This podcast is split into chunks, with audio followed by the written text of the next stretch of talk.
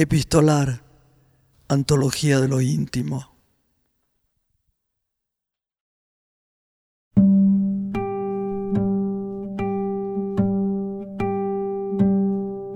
Séneca fue muchas cosas, político, hombre de negocios, orador, poeta y por supuesto filósofo. Su obra más conocida es Cartas a Lucilio, escrita entre los años 62 y 64. En esa serie de epístolas dirigidas a su discípulo y amigo nos enseña cómo vivir. Usa al género para exponer sus enseñanzas filosóficas, son cartas tratados sobre sus preocupaciones, vivencias y lecturas. Los textos son fascinantes y sumamente asequibles. Abarcan una gran cantidad de temas, desde las cuestiones éticas a la naturaleza y pasando, por ejemplo, por las propiedades de la carne en gelatina para luchar contra los achaques. En este caso, elegimos una en la que habla del paso del tiempo. Lee el actor y director Norman Brisky.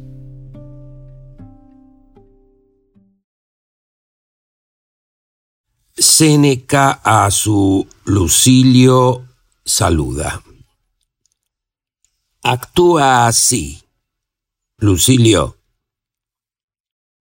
reivindicate a ti mismo y también al tiempo del que hasta ahora fuiste despojado, desposeído o que te fuera escamoteado, reconquístalo y presérvalo.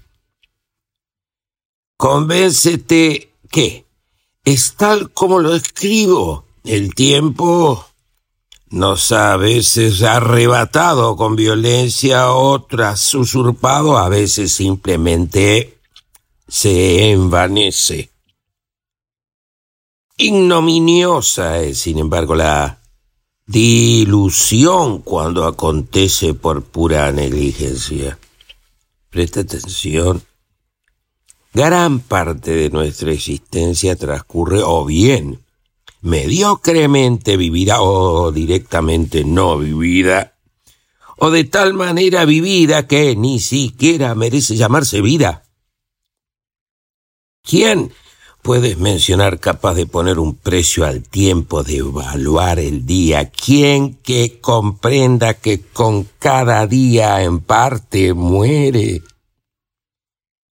En esto justamente nos equivocamos burdamente en la percepción de la muerte como un acontecimiento solo del futuro. Gran parte de ella se encuentra ya atrás de nosotros cualquiera de nuestras épocas pasadas, es la muerte quien ya las posee.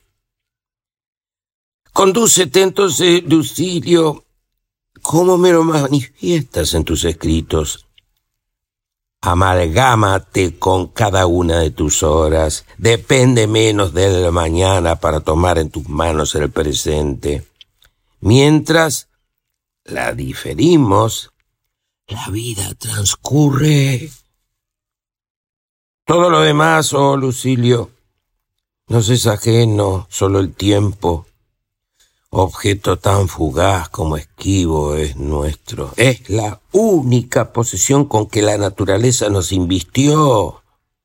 Y sin embargo, toleramos a quien quiera desposeernos del mismo. Pero Tanta es la necedad de los mortales que nos sentimos en deuda frente a aquellos de quienes obtenemos cosas insignificantes y futiles, sin duda sustituibles. Pero nadie a quien se le consagra tiempo se estima estar en deuda, cuando no obstante beneficia del único bien quien el más agradecido podrá resistir nunca. Te preguntas quizás lo que conmigo mismo acontece.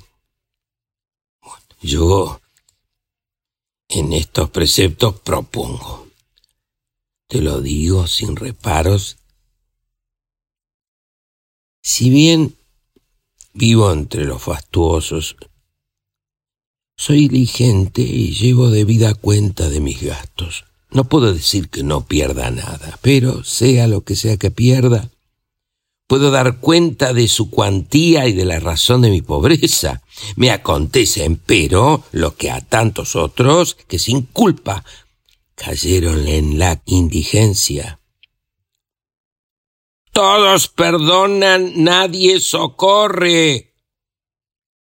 Entonces, ¿qué? No considero pobre aquel de alguna manera es aún capaz de gozar de lo poco que le queda. Pero en cuanto a ti, prefiero que te ocupes de ti mismo y que comiences en buena hora.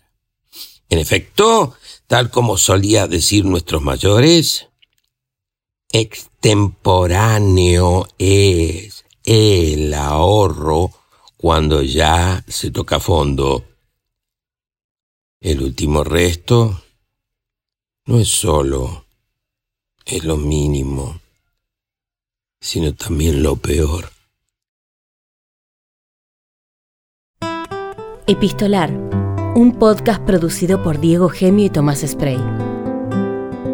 Búscanos en las redes sociales como Epistolar Podcast o en nuestra web epistolarpodcast.com.